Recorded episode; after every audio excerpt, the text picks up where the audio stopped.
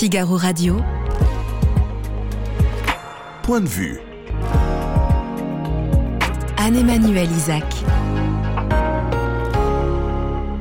Au sommaire de notre émission, aujourd'hui, le président de la République inaugurait ce lundi la Cité internationale de la langue française à Villers-Cotterêts en Picardie, dans un contexte de crise internationale intense, alors que l'inflation est un sujet de préoccupation majeure. Quelle est la place de la culture dans la politique? Qu'en pensent les Français, Stewart Shaw, directeur des études à l'Institut de sondage Cantar Public, viendra nous éclairer sur cette question bien française.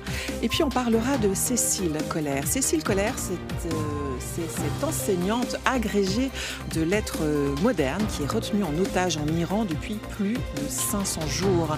Noémie, sa sœur, sera avec nous tout à l'heure.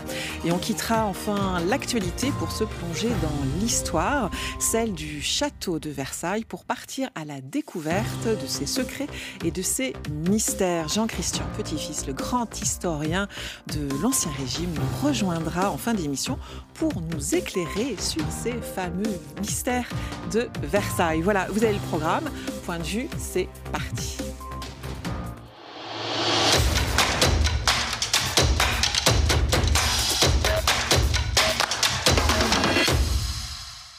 Bonjour Stewart Shaw, vous êtes, directeur d'études à l'Institut de sondage Cantar Public, je le disais en sommaire de, l'émission. Euh, Aujourd'hui, ce lundi, euh, ce lundi 30 octobre, le président de la République Macron inaugurait la Cité internationale de la langue française à Villers-Cotterêts dans l'Aisne. Est-ce que la culture est une préoccupation des Français à l'heure actuelle ou elle est plutôt éloignée de leurs préoccupations? Il y a deux façons de poser la question. C'est soit mettre la culture en concurrence des autres enjeux euh, du moment, soit la poser de manière isolée. Si on la met en concurrence, évidemment, avec l'inflation, le pouvoir d'achat, la question de la sécurité, les enjeux concernant l'écologie, l'environnement, l'immigration, oui, c'est un sujet qui arrive, je dirais, en second, voire en troisième plan. Pour autant, je pense qu'il faut le souligner, les Français sont très attachés à la question culturelle, à l'enjeu culturel, à cette singularité qu'est la France, cette excellence aussi culturelle que peut représenter la France euh, au niveau international, dans un contexte en plus qui est assez euh, agité. Donc oui, euh, c'est peut-être un enjeu de second plan face aux, urgences et aux crises urgentes du moment, mais ça reste, je dirais, un enjeu latent, constant et très important pour, euh, pour les Français. Effectivement, euh, le président Macron et bien avant lui d'autres présidents français tels que François Mitterrand, euh, Jacques Chirac ont inscrit leurs traces dans le, paysage et, l'histoire de, la France. La, question du, rayonnement français, elle, est, elle intéresse, elle préoccupe également les, les Français.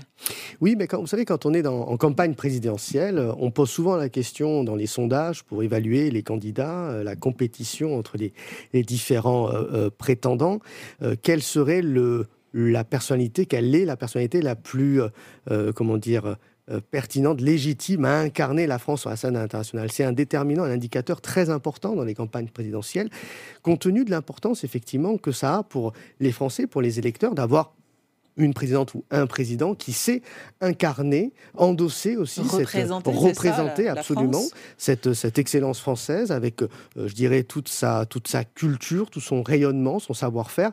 Donc c'est quelque chose effectivement de, de, très important. Et pour revenir au, président de la République, c'est quand même un, des, traits qui l'a distingué euh, très fortement, notamment sur la campagne de 2017 vis-à-vis de, de Marine Le Pen.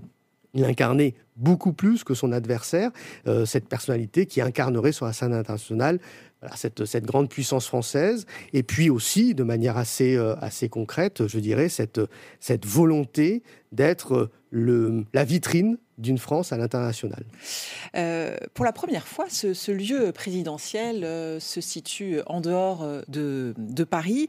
et puis, il a une autre particularité, c'est qu'il est dans l'Aisne, en Picardie. Et la Picardie, c'est la terre de naissance du président de la République, hein, qui est né à Amiens. Et, et c'est une terre rassemblement national depuis 2017. Oui, c'est vrai que cette inauguration, ce projet, il est intéressant à, double titre. D'abord, euh, au sens symbolique, vous avez raison de le dire. C'est une inauguration à l'extérieur de Paris, donc c'est pour aussi montrer la capacité aujourd'hui de la France dans son entièreté, dans ses territoires, de montrer sa richesse, l'importance aussi de la densité culturelle qui peut y avoir à l'extérieur de Paris. Ça, il faut reconnaître que c'est un, un, symbole important. Il faudrait certainement euh, poursuivre sur ce, sur ce chemin-là. Euh, Pardon de vous interrompre. Ça, c'est un élément qui peut euh, séduire les Français, les, les, toucher, entre guillemets, le, fait que ce soit en dehors de, de, Paris, justement, que ce soit sur les territoires, enfin en province, hein, pour parler en fait oui, alors, plus normalement. C'est important aujourd'hui pour les Français, à la fois ceux qui habitent dans ces régions-là, mais aussi ceux qui habitent, et ça rejoint ce second point, dans des territoires qui ont le sentiment d'être plutôt abandonnés, plutôt délaissés, d'avoir là aussi le, le, sentiment d'être reconnus, d'être de, valorisés dans ce que les territoires peuvent aussi apporter en termes de patrimoine. On sait qu'il y en a énormément. Euh, euh, on sait aussi que le président de la République a été euh, à l'initiative de beaucoup de projets de, de, rénovation, de réaménagement, etc. Donc je dirais que c'est d'un point de vue symbolique quelque chose d'assez important. Et plus d'un point de vue politique, vous rappelez que c'est une terre Rassemblement national, notamment avec le maire, hein, qui a été élu en, 2014. Et là, sur le plan politique, il faut, je pense, faire assez attention, être assez prudent quand même sur la, le, narratif qu'on va pouvoir euh, inventer et puis réciter autour de cette inauguration. Parce que, parce que les terres du Rassemblement national ne sont peut-être euh, sont peut-être moins à conquérir, je dirais, sur le plan euh, culturel, sur l'importance de la culture. C'est des territoires où les habitants se sentent délaissés de manière très concrète sur le plan économique, sur le plan social. Je suis pas certain que les 10 000 habitants euh, de la ville sont en, étaient en attente d'un grand événement comme ça. Ils sont plutôt en attente des conséquences que peut générer positives. Hein. C'est-à-dire des emplois. Des emplois, de nouveaux services publics, etc. Donc, il faut aussi faire attention que ce ne soit pas une inauguration un coup d'épée dans l'eau qui ferait juste bonne figure pour complaire à un président qui aurait eu enfin son inauguration euh, personnelle lors de son, dans son quinquennat. Donc oui, c'est important. Il faudra, je l'espère, que ça ne soit pas qu'un acte symbolique, mais que ce soit aussi peut-être précurseur d'un cheminement. Euh, qui ait des retombées. Euh, qui ait des retombées. absolument. Absolument. Et puis même au sens, vous parliez de la culture tout à l'heure, c'est assez important comme sujet à aborder et en lien avec le Rassemblement national, je pense que c'est assez intéressant est-ce que finalement, euh, il n'y a pas aussi une partie d'électorat euh, qui se sent délaissés, abandonnés, qui, qui ont cette forme de vanité aujourd'hui du vote et qui ne vont plus voter? Est-ce qu'il n'y a pas cet électorat à les capter sur des enjeux qui sont aussi des enjeux culturels euh, L'accès à la culture, je pense que c'est quelque chose qui est très important pour l'ensemble des Français, l'accès pour tous à la culture, qu'ils soient jeunes ou, plus âgés. Donc c'est peut-être aussi un moyen, en tout cas je l'espère, de, de, remettre sur le débat national et politique l'enjeu culturel on en a très peu parlé, mais le budget de la culture de 2024 est en hausse de 6% euh, par rapport à 2023. C'est 11 milliards d'euros, donc c'est pas rien. Donc c'est aussi intéressant, je pense, de, de, de, réciter euh, euh, cette inauguration dans, un, voilà, dans, une, dans une perspective à l'avenir euh, importante pour, pour le pays au niveau culturel. Les électeurs du, du, Front, du Rassemblement national sont attachés à la culture française, donc à la langue française par définition. Oui, alors c'est aussi intéressant, là pour le coup sur le point de vue politique, parce que cette inauguration de la cité de la langue française, finalement, c'est aussi un, pas de côté d'un président que l'on a souvent souvent euh, jugé un peu trop euh, négativement par son anglicisme. Hein. Oui, on lui a reproché. On lui a reproché Startup Nation, il France. Oui, pas mal moqué. Hein, pas mal moqué. Donc les grands événements euh, qu'il a euh, portés ont, beaucoup été formulés euh, en anglais. là, pour le coup, voilà, c'est la langue française, donc c'est quand même intéressant de, de, de, ce point de vue-là. Et puis, vous le disiez aussi, pour un certain nombre d'électeurs, c'est pour ça que je vous dis, est-ce que c'est pas un, comment dire, un, un, indicateur ou un sujet politique qui serait pas intéressant aussi d'appréhender évidemment avec les sujets de, de, du pouvoir d'achat, de, la sécurité, de l'environnement, etc. Mais un sujet quand même porteur qui intéresse les Français et pour lesquels il pourrait être intéressant pour le coup d'aborder un peu plus euh, longuement dans le débat politique. Parce que pour le Rassemblement national, vous le disiez, un certain nombre d'électeurs euh, ont le sentiment aussi que cette identité française, cette culture française est en voie de disparition suis euh, très mal placé pour dire si oui ou non, et je ne je, partagerai pas mon avis personnel, mais en tout cas, d'un point de vue de l'opinion, c'est un élément qui est à prendre en, considération. Le, président, euh, d'ailleurs, a parlé de la langue comme un ciment pour l'unité euh, mm. du, pays. Hein.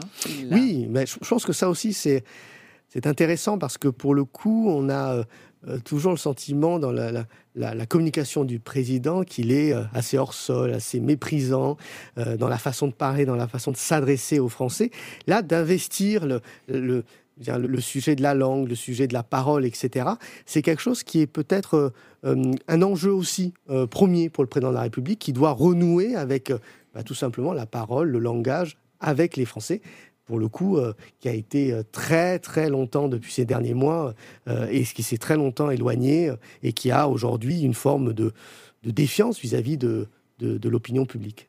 Est-ce que ce, genre d'événement, d'inauguration, ça impacte la cote de popularité, la, cote de popularité d'un président ou c'est moindre par rapport à un déplacement tel qu'il l'a fait la semaine dernière, c'est-à-dire un déplacement au Proche-Orient dans, dans, une, dans, un, dans une situation de, crise intense? Ça impacte ça, la, cote de popularité? Alors c'est effectivement deux événements euh, très différents, très, différents euh, euh, par, leur, par leur nature. Alors concernant l'inauguration, je ne saurais pas dire si ça a un impact véritable. Euh, je ne suis pas certain que le président de la République euh, gagnera beaucoup de points sur cette inauguration-là, bien que certains pourraient reconnaître euh, le, l'intérêt d'une telle inauguration et, l'intérêt symbolique, politique pour, pour, notre, pour notre pays. Je ne suis pas certain que, que, ça fasse progresser sa cote de popularité. Je ne suis pas certain non plus que ça la fasse considérablement baisser. Donc ça, c'est le premier point. Sur le déplacement au Proche-Orient, je pense là qu'il a été dans son rôle où il est depuis le début de son, je dirais, euh,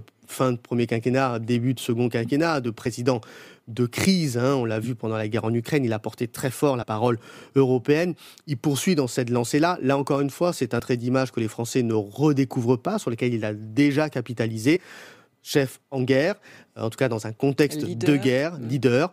Donc là aussi, oui, ça renforce, ça je veux dire, consolide le socle électoral. Je ne suis pas certain que ça le propulse euh, à des, à des, niveaux, euh, à des niveaux très très hauts. Est-ce que vous pouvez nous rappeler la, sa cote justement actuelle de, popularité Là, on est, on est un peu moins de 30% hein, selon les différents euh, instituts confrères.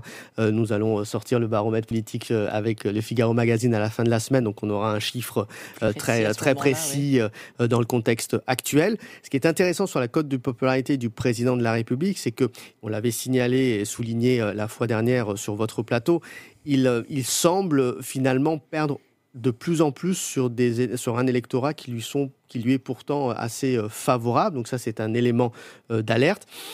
Là, c'est compliqué aussi pour le président parce que c'est une séquence qui va arriver à la fin de l'année compliquée entre le, les projets de loi de finances, entre la loi immigration, les attentes qui arrivent. novembre au Sénat. Absolument. Donc il va avoir une séquence législative assez agitée avant le début de l'année 2024, qui est l'année des JO donc, et qui est aussi une année d'inquiétude pour les Français. Donc il va y avoir euh, beaucoup d'actualités politiques sur lesquelles les Français vont être attentifs. les préoccupations des, Français, ça reste euh, l'inflation, le pouvoir d'achat, le logement, euh, l'immigration et ces derniers temps peut-être le, retour, enfin l'éventuel retour enfin, de la menace hmm. terroriste, c'est ça? Alors oui, il y a, une... Y a une une progression de manière assez attendue de la question de sécuritaire. On l'a vu depuis septembre aussi sur l'enjeu immigration, mais parce que ce sont des, comment dire, sont des questions avec un effet assez performatif. Plus on en parle, euh, plus finalement cet enjeu prend de l'ampleur aussi.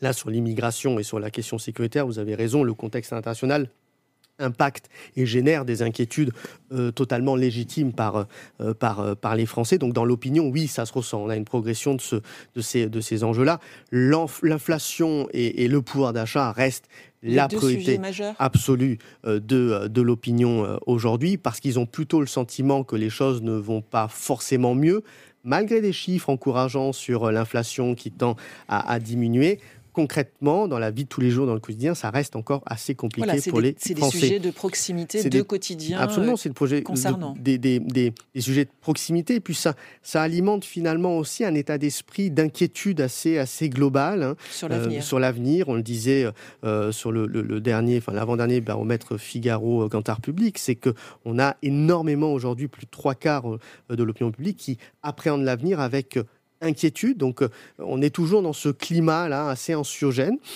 Le contexte international amplifie encore plus les choses et renforce absolument ces, inquiétudes. Absolument. Euh, le, président de la République a annoncé une révision de la Constitution euh, pour garantir l'IVG. Euh, il veut en faire, selon ses termes, un droit irréversible. Il sera présenté hein, en Conseil des ministres d'ici la fin de l'année. ce sujet de garantir le droit volontaire à l'interruption de, grossesse, est-ce que c'est un sujet qui préoccupe les Français? Ça les intéresse, ça les indiffère? Ils en pensent quoi des, Français de ce sujet de l'IVG Alors, et, sur... de, et de garantir le droit à l'IVG Oui, alors sur, sur, euh, sur cette euh, aspiration des Français à voir euh, ce droit constitutionnalisé, je pense que là, il y a pas beaucoup de débats, en tout cas selon les, certains chiffres, notamment de mes, confrères, en, citant l'IFOP par exemple, je crois qu'on est à peu près à un peu plus de 8 Français sur 10 hein, qui seraient favorables à ce que le droit, absolument, qu'on ait un droit à l'IVG dans la, dans la Constitution. Donc je dirais que oui, là, le président de la République prend peut-être pas beaucoup de risques. Pour autant, euh, il y a une minorité euh, euh, qui peut être aussi très visible, avec un, des porte-voix très importantes, qui pourraient se lever à ce moment-là. Hein. il ne faut pas évidemment l'ignorer. Je ne sais pas, mais je pense qu'il y a un certain nombre d'acteurs qui pourraient être, je dirais, plutôt peu réceptifs, voire assez, assez défiante vis-à-vis de, ce sujet-là, considérant peut-être que ce n'est pas forcément d'ailleurs la, la, priorité. Donc il ne faut pas euh, euh, négliger le débat que cela peut, euh, peut générer. Mais je pense qu'effectivement, d'un point de vue de l'opinion publique, là, on est sur une majorité de Français qui seraient évidemment d'accord euh, est favorable à inscrire euh, le droit à l'IVG dans la Constitution. Donc ça lui permet d'avoir l'opinion avec lui, contrairement peut-être à un autre projet de loi qui est le projet immigration, on disait qu'il va arriver le, 6 novembre au, Sénat, qui est beaucoup plus clivant comme sujet pour, euh, pour Emmanuel Macron. Oui, alors là c'est un peu le président qui danse sur ses deux jambes, c'est-à-dire le en même temps qu'il incarne bien dans cette séquence entre, oui, cette, cette idée, cette volonté d'inscrire le droit à l'IVG dans la Constitution qui est il faut le dire aussi extrêmement, même si ça, englobe l'ensemble des Français, mais très populaire auprès de l'électorat euh, de gauche, centre-gauche.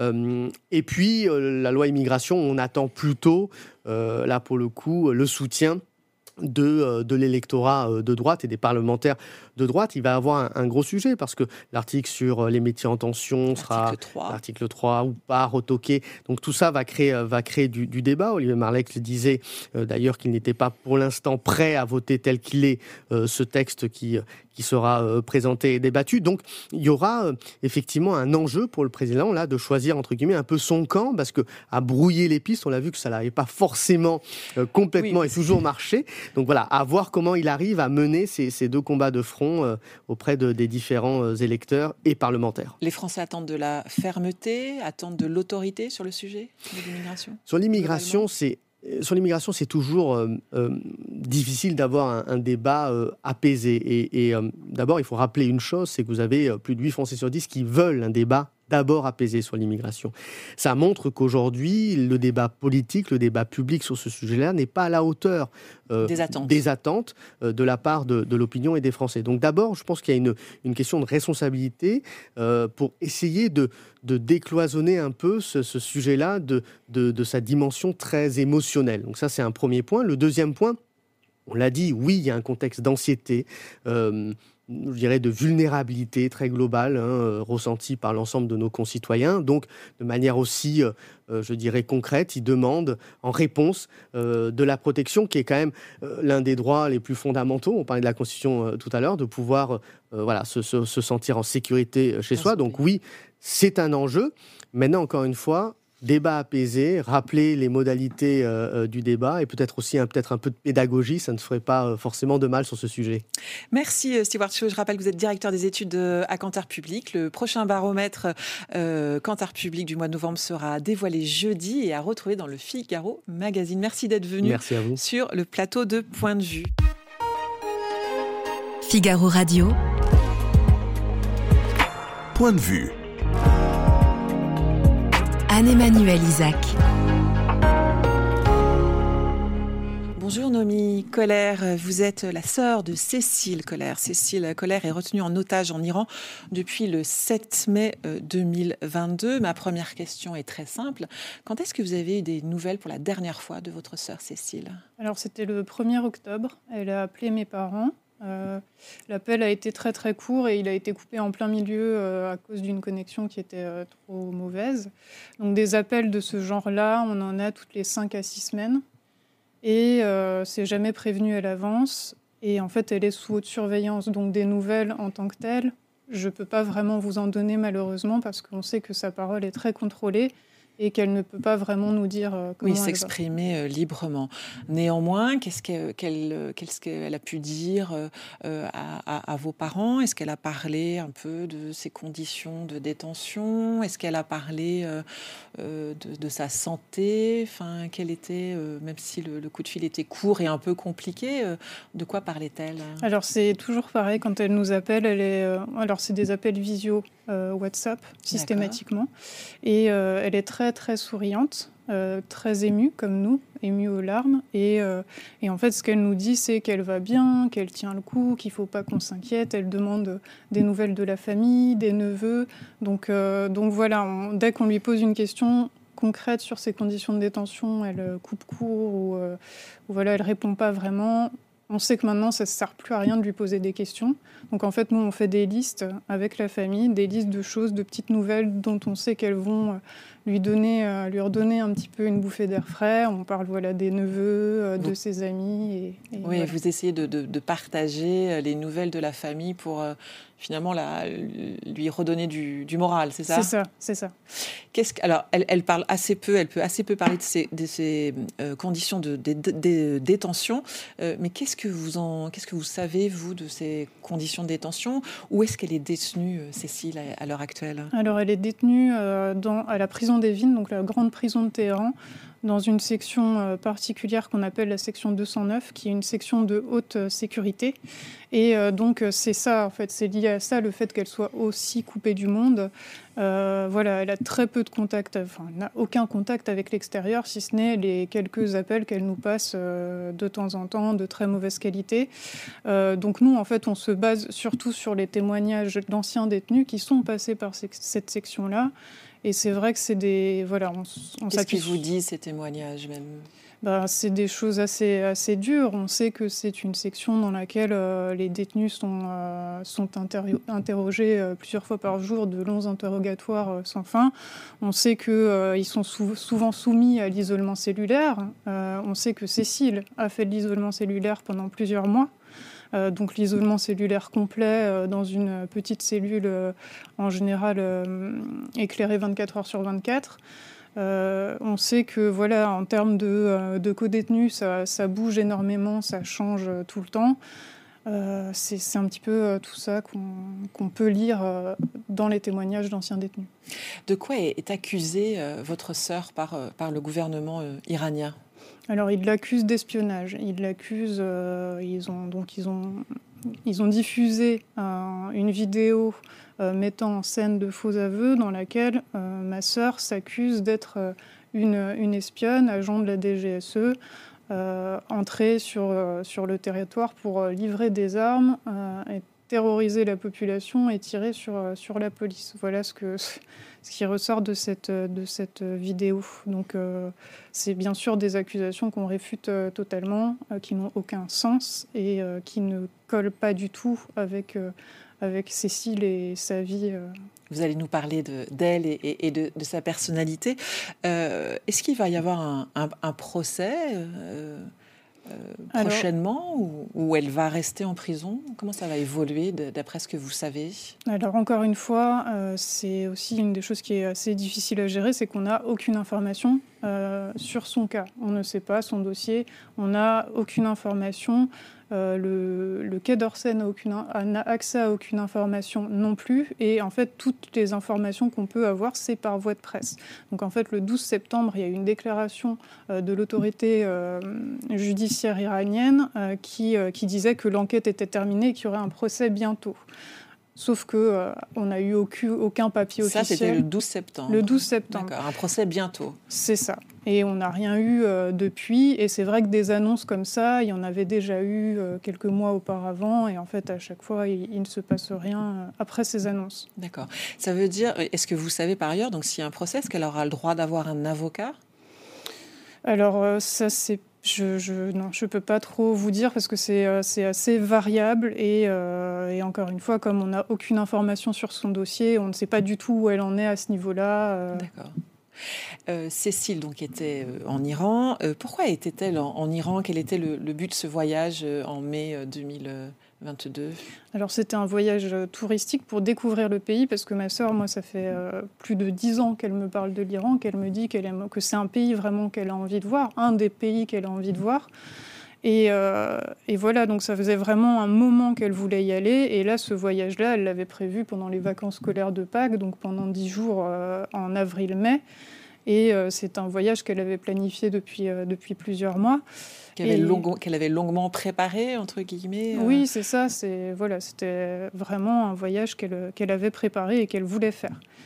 Et, euh, et, elle nous envoyait des, des, messages avec des photos tous les jours de ce qu'elle de ce qu'elle visitait. Donc euh, un circuit touristique assez classique, la Tour Azadi à Téhéran, Ispahan, le bazar de, de Kazan, tout ça. Donc c'est vraiment c'est vraiment un voyage qu'elle voulait faire. Euh, touristique et, et, et culturel. C'est ça. Euh, euh, à quel moment elle se fait arrêter par la police iranienne? Alors ça, c'est aussi quelque chose qui est assez flou pour nous actuel, enfin pour l'instant en tout cas. ce qu'on a compris, c'est qu'elle aurait été arrêtée à, à, la fin de son voyage en fait possiblement au moment où elle se rendait à l'aéroport, mais on n'a aucune certitude. Aucune certitude. Parce qu'effectivement, ce qui a circulé, c'est qu'elle elle aurait été arrêtée au moment euh, de repartir pour, euh, pour, euh, pour la France. Mais ça, vous n'êtes pas sûr, en fait, de, de, ça. elle est arrêtée entre le moment où elle est arrêtée au moment où vous l'apprenez. il se passe combien de temps? Et comment on réalise ce qui se passe? Si tant est qu'on puisse réaliser. Euh, c'est un coup de massue. Euh, donc en fait, ce qui s'est passé, c'est que nous, à partir euh, du 6, du 6 mai, on a commencé. Enfin, c'est le dernier message qu'on a eu d'elle. Il datait du 6 mai. Elle disait quoi dans ce message du 6 mai? Moi, elle m'avait envoyé un message en me disant Noémie, ce pays est vraiment incroyable. tu, enfin voilà, et je lui disais j'ai hâte que tu m'en parles quand tu reviendras. C'est les derniers échanges qu'on a eus.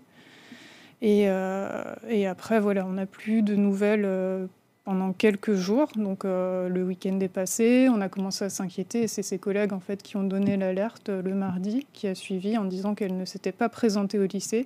Donc mes parents ont contacté le Quai d'Orsay et euh, c'est là qu'on a su qu'elle avait été euh, arrêtée. Donc c'est un coup de massue vraiment. C'est vraiment. Cela c'est quoi? C'est le, le, le,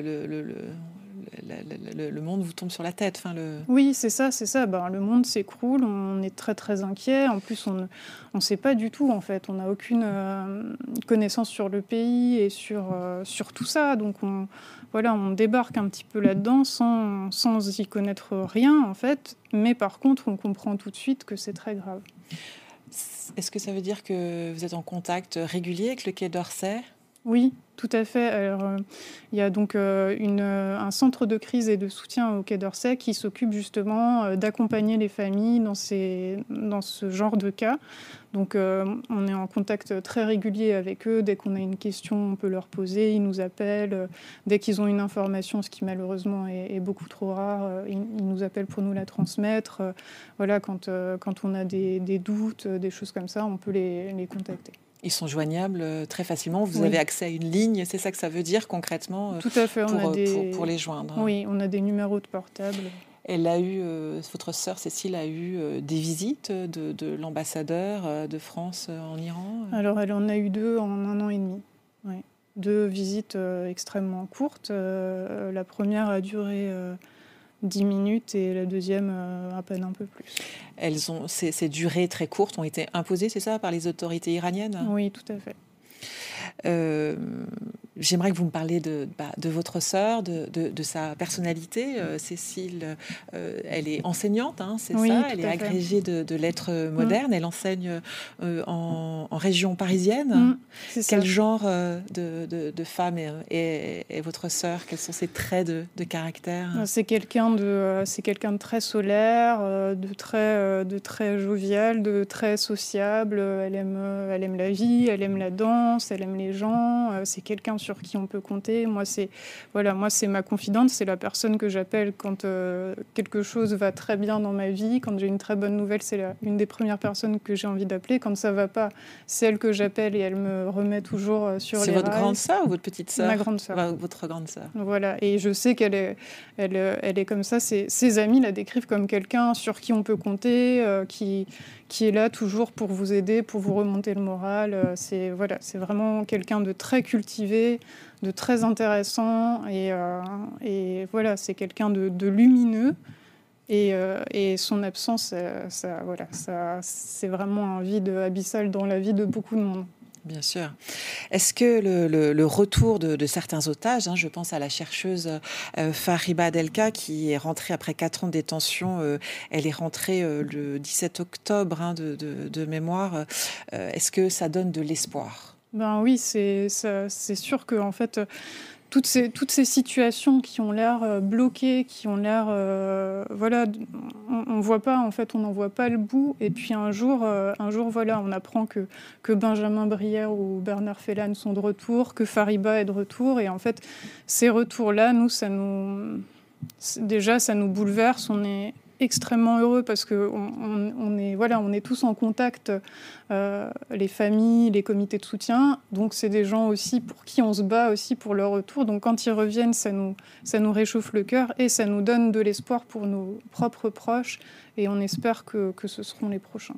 Vous avez été en contact dernièrement avec Fariba depuis qu'elle elle a mis le pied sur le, sol français? Non, pas, pas, encore? Je, je, la laisse euh, atterrir, prendre le temps et j'essaierai de prendre contact avec elle quand. Euh, et comment on fait euh, au jour le jour pour vivre pour vivre et continuer à travailler, à s'occuper de sa famille ah, C'est compliqué, c'est compliqué, c'est c'est très dur. C'est très très dur parce que notre vie, elle est comme en suspens euh, le temps qu'elle revienne. Voilà, c'est ça. On, est, on se sent en décalage avec le reste du monde. Euh, même dans les moments de joie, il y a toujours beaucoup de tristesse qui plane. C'est voilà, c'est compliqué. Mais nous, on a la chance euh, déjà d'être une famille soudée dans laquelle il y a beaucoup d'amour et en plus, on est très très bien entouré par les amis et les collègues de Cécile qui, euh, qui se battent aussi avec nous euh, pour elle. Et euh, c'est vrai que ça nous aide énormément. Alors, il y a un comité de, de, soutien. on peut peut-être rappeler peut-être l'adresse du site pour ceux qui, qui, le souhaitent. Oui, tout à fait. Donc, c'est liberté pour Cécile, toutattaché.com. Est-ce qu'il y a des, des actions qui sont prévues prochainement? Alors, pour l'instant, c'est des choses qui sont encore en discussion, donc euh, je ne peux pas vous en dire plus, mais euh, on travaille, y compris avec les autres familles et les autres comités, pour faire des actions communes pour euh, les, les, quatre Français détenus euh, en Iran. Oui, parce qu'il faut euh, préciser que effectivement Cécile n'est pas seule. Elle mmh. a été emprisonnée avec son, son compagnon qui s'appelle Jacques Paris. Il y a Louis Arnaud aussi qui, est, a, qui a été arrêté, qui est un consultant qui a été arrêté le 28 septembre 2022. Et puis il y a une autre personne, un mmh. autre Français dont l'identité n'a pas été dévoilée. Mmh. Est-ce que de de faire des, des, des actions autour des, des otages, euh, c'est bien de faire parler d'eux euh, oui, c'est ben très important pour plusieurs raisons. Hein. La première, c'est que effectivement, euh, il faut qu'on parle d'eux, il faut que qu'on sensibilise la population, qu'on mobilise les gens pour que pour en faire une cause nationale et, et pour permettre que les choses bougent aussi. Enfin, pour nous, c'est aussi notre c'est le seul levier qu'on ait en fait pour pouvoir mettre notre pierre à l'édifice.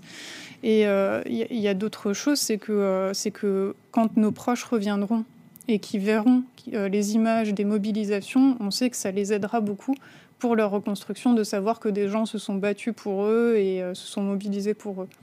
Est-ce que euh, la crise Israël-Hamas et, la question euh, des otages, à nouveau dans, cette région du monde, l'implication plus ou moins proche de, l'Iran dans, ce conflit, est-ce que vous craignez que ça fasse un peu oublier le, sort de, votre sœur et de, et de ses compagnons?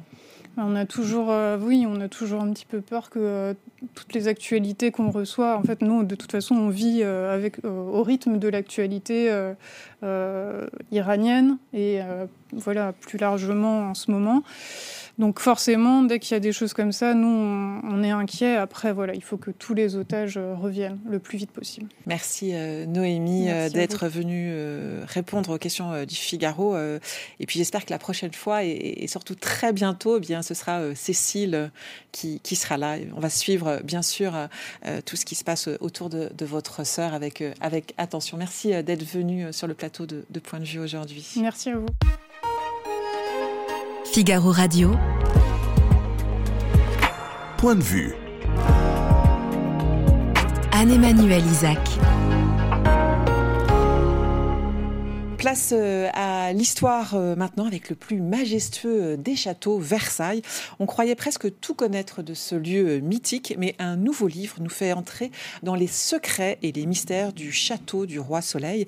Le grand historien de l'Ancien Régime, Jean-Christian Petit-Fils, sera là dans un instant. Il partagera ses secrets avec nous en attendant qu'il me rejoigne sur le plateau.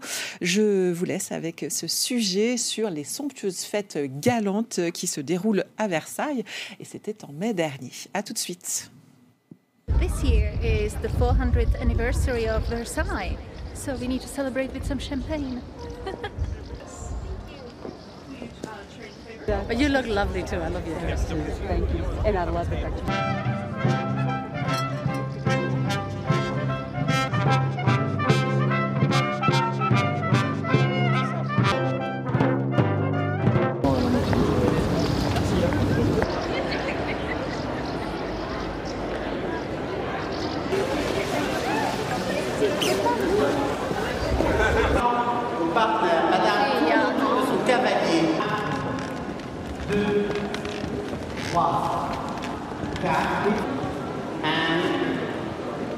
Bonjour euh,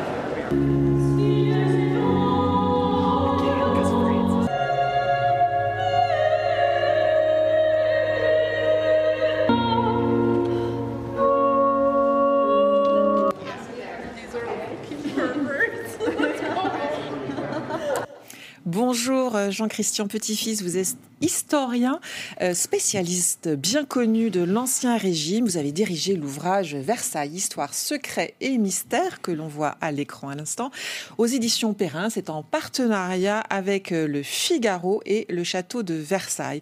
Alors c'est un livre qui aborde euh, le côté obscur du château de, Versailles. Pourquoi avoir choisi ce thème des secrets et des mystères? Bah, On a parlé énormément du, château de Versailles tous les ans il sort un livre sur, sur Versailles, illustré ou avec des études un petit peu plus poussées. Euh, là, j'ai voulu montrer, euh, assister sur l'envers du décor, montrer un, autre regard, euh, les ombres, les secrets, les mystères, les questionnements qui se posent à propos du château, à propos de cette cour. C'est une cour très importante de 7000 personnes sous l'Ancien Régime, donc c'est considérable. Et puis avec une, hiérarchie... Une petite ville. Hein, une petite ville avec une hiérarchie sociale considérable. Ça va du rois, des grands, des, princes du sang, aux laquais, aux frotteurs, aux, serveurs. Euh, c'est vraiment euh, une petite ville dans une ruche de pierre. Voilà. Une ruche de pierre. Alors c'est un livre que vous avez dirigé, vous avez signé euh, quelques chapitres et, donc vous avez fait participer plusieurs auteurs sur, sur ce livre. Qui avez-vous choisi et pourquoi avoir euh, choisi ces, auteurs euh? Alors ça s'est fait en concertation avec bien sûr euh, les, co-organisateurs de, ce, livre, donc Perrin et puis le château de Versailles essentiellement. Donc on a choisi ben, les spécialistes, les meilleurs des conservateurs du patrimoine qui travaillent au château de Versailles, des historiens, des docteurs en histoire qui travaillent sur ces sujets.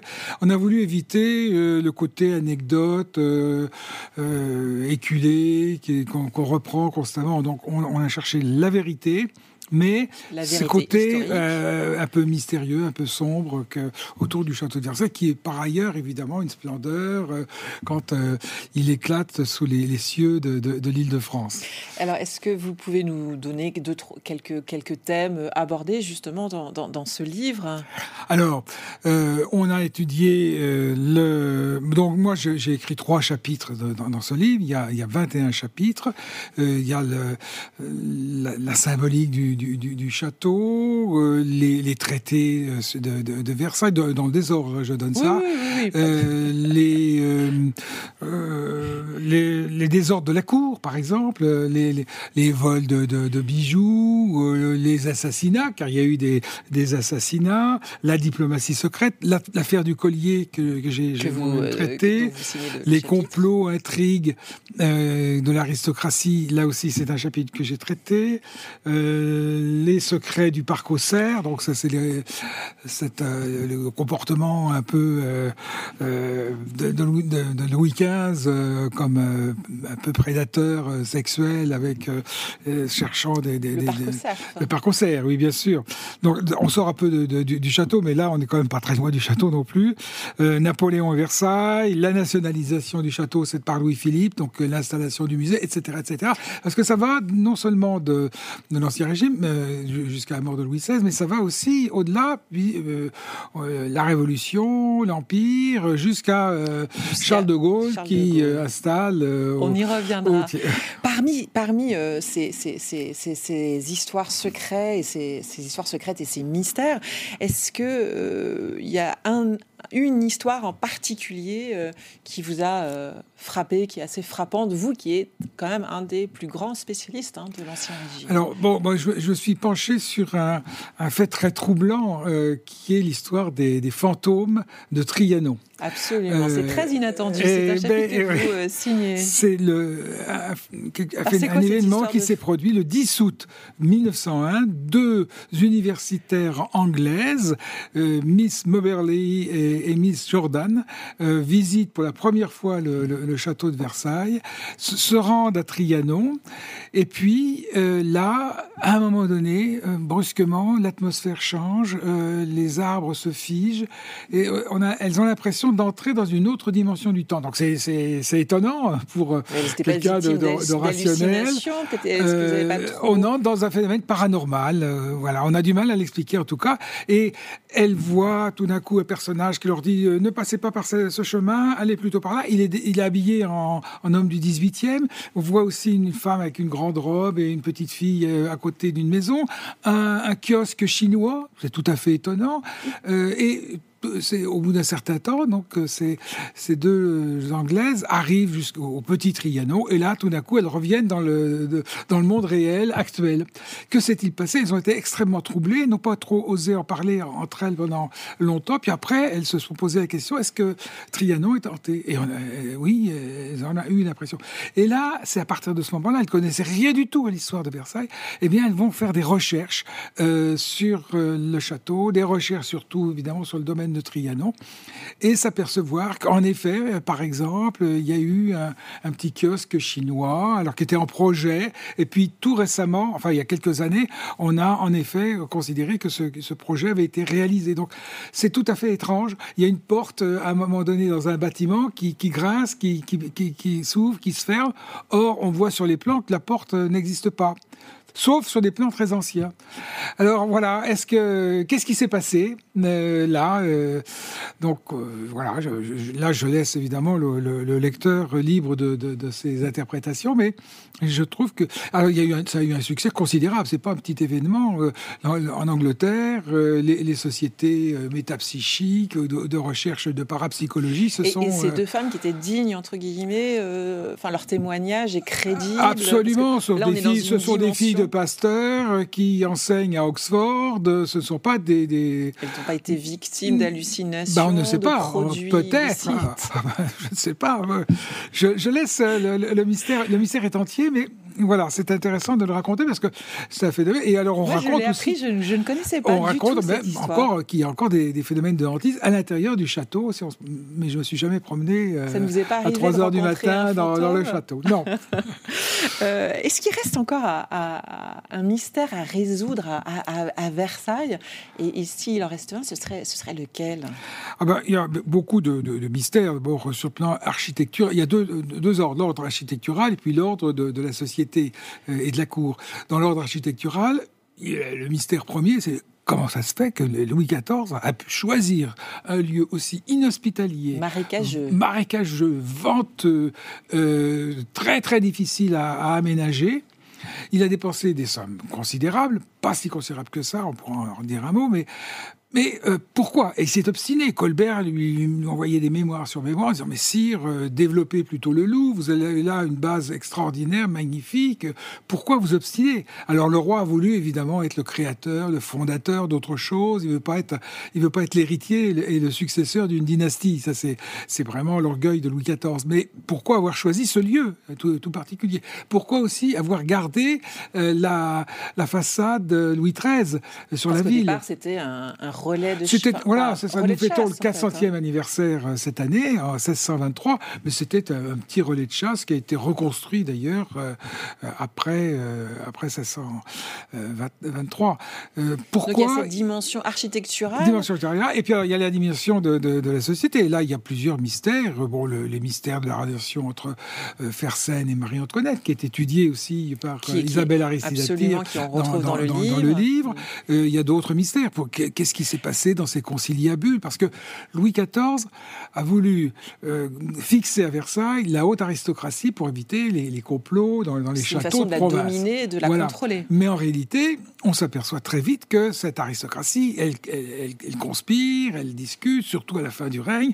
On prépare le nouveau règne. Euh, oui, mais si elle conspire, elle conspire sous les yeux de Louis XIV, donc c'est un peu ben, plus facile à maîtriser. Non, pas non, pas tellement, parce qu'elle conspire dans, dans, les corridors, dans les couloirs, dans, les, les, les, petits appartements et on ne peut pas avoir un espion partout. Et donc voilà, c'est, on ne sait pas qu'est-ce qui s'est passé, bien entendu, dans tous ces conciliabules et on aimerait en savoir davantage.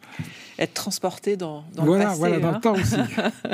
Euh, la, recherche historique a, progressé euh, euh, au fil des années. Comment a évolué, vous, votre, votre regard sur le château et son histoire au fil de toutes ces années? Oui, mais pas seulement la, la recherche, la transformation du château. Moi, je suis euh, stupéfait quand je regarde des vieilles photos du château euh, de 1919, par exemple, au moment du, traité de Versailles, la pauvreté de, de la galerie des glaces. Alors qu'aujourd'hui, c'est une splendeur. On a restauré les, oui, il faut expliquer Que Versailles n'a pas toujours été dans l'état dans lequel il Dans les années 50, c'était encore extrêmement pauvre. Donc tout cela a éclaté à partir des années 70, 80 et, et à nouveau. Et puis tout cela grâce au mécénat, grâce aux amis de Versailles, dont je suis administrateur. Euh, et il y a une revue toute, toute, particulière qui est la revue Versailles, qui est la revue du, des Amis de Versailles, qui est une revue à comité. Et là, je vois passer, euh, dans, puisque je fais partie du, du, comité scientifique, je vois passer des dossiers, des études très particulières, très poussées, très pointues. Donc la recherche, elle, est, elle, elle, ne cesse de, de, se développer et il ne faut pas croire que euh, tout est fini. Il y a encore beaucoup, beaucoup, de choses, à, encore à, découvrir. Voilà. Comment vous expliquez cette, cette passion des, des, des Français, des étrangers, des Américains notamment, euh, euh, sur, à propos de Versailles? Bah, Versailles, c'est quand même une merveille de l'architecture française. C'est l'un des plus beaux châteaux euh, du monde, peut-être le plus beau château du monde. Il y a 7 millions de visiteurs, un peu moins qu'avant le Covid, mais il y en a à peu près autant au Taj Mahal, par exemple. Donc c'est vraiment un monument mondial. Euh, L'Orient vient, les Japonais, les Chinois viennent voir euh, Versailles, les Sud-Américains aussi. C'est vraiment une rencontre. Et tout cela pour la beauté architecturale, bien sûr, mais aussi pour euh, la, quête d'une certaine grandeur de la France qui a disparu malheureusement, mais on, est euh, passionné par, euh, par cette histoire. Par ce rayonnement, c'est ça Et le rayonnement de, à travers culturel, l'architecture, la peinture, et, bien les sûr, jardins. Et, puis tous les souvenirs que, que cela évoque la figure de Marie-Antoinette. Alors voilà, aussi, qui est évidemment un peu transformée, euh, mais voilà, Louis XIV, euh, et puis sa femme Marie-Antoinette, comme disent certains touristes. Euh, mais bon, on va pas voir seulement ça. Les jardins aussi ont été prodigieusement restaurés. Les fontaines. Les fontaines, tout cela est vraiment très très beau. Et vraiment, j'ai voulu, dans ce, dans ce livre, montrer tous ces aspects-là, mais par un côté un peu mystérieux. Et alors ce livre, effectivement, vous le disiez, euh, rappelle, enfin un chapitre est consacré euh, à, Versailles comme, euh, comme écrin de la République, notamment par De Gaulle, hein, qui voulait à un, moment réfléchissait à en faire un. Il aimait pas trop l'Élysée. il Ah oui, oui, oui. Il a, voulu s'installer même au, Grand Trianon. Il a, rénové le Grand Trianon, ça c'est bien connu, mais il a voulu s'installer. Il a fait des, projets à la place de l'Élysée. Ah, exactement, installer la présidence de la République. Ça une, une Finalement, ça s'est pas fait pour quelle raison? Probablement des, des, problèmes de coûts, et puis on a été pris par d'autres choses, mais euh, il y avait aussi Vincennes, bien sûr. Le projet de Vincennes était antérieur, mais s'installer à Vincennes. Alors Versailles, euh, dernièrement, a servi d'écrin au président de la République Emmanuel Macron pour recevoir le nouveau roi euh, Charles III. Ça, ça a créé une polémique. Vous en avez pensé de cette ah, bah, ah bon, la polémique est totalement ridicule, bien sûr. À chaque fois qu'on dépense un peu d'argent, tout le monde se met à éruler. Non, moi je trouve que c'est extrêmement euh, satisfaisant, c'est très bien, et ça montre que la, République euh, sait rendre hommage à, la monarchie euh, quand il le faut. Quel est votre lieu préféré à vous, Jean-Christian Petit-Fils, à Versailles? Est-ce que vous avez une pièce euh, ou un endroit dans les jardins euh, ah ben, pour lequel vous avez une affection bah, J'ai beaucoup d'affection, beaucoup de tendresse pour le, Grand Trianon. Euh, pour quelle raison?